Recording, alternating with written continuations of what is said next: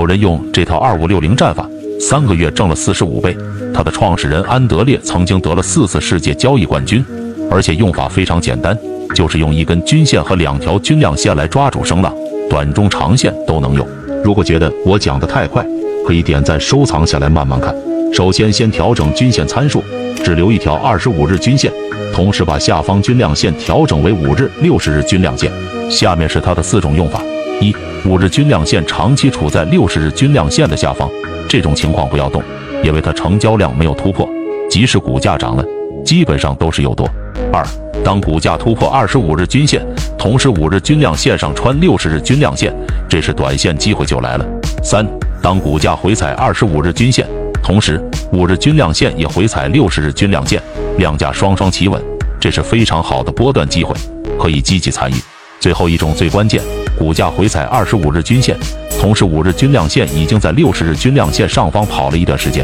当某一天成交量又回缩到六十日均量线的下方，这时可以进场，这是长线机会的入口，能拿住你就赢了。想学习更多游资大神与陆心法干货，已整理到主页橱窗。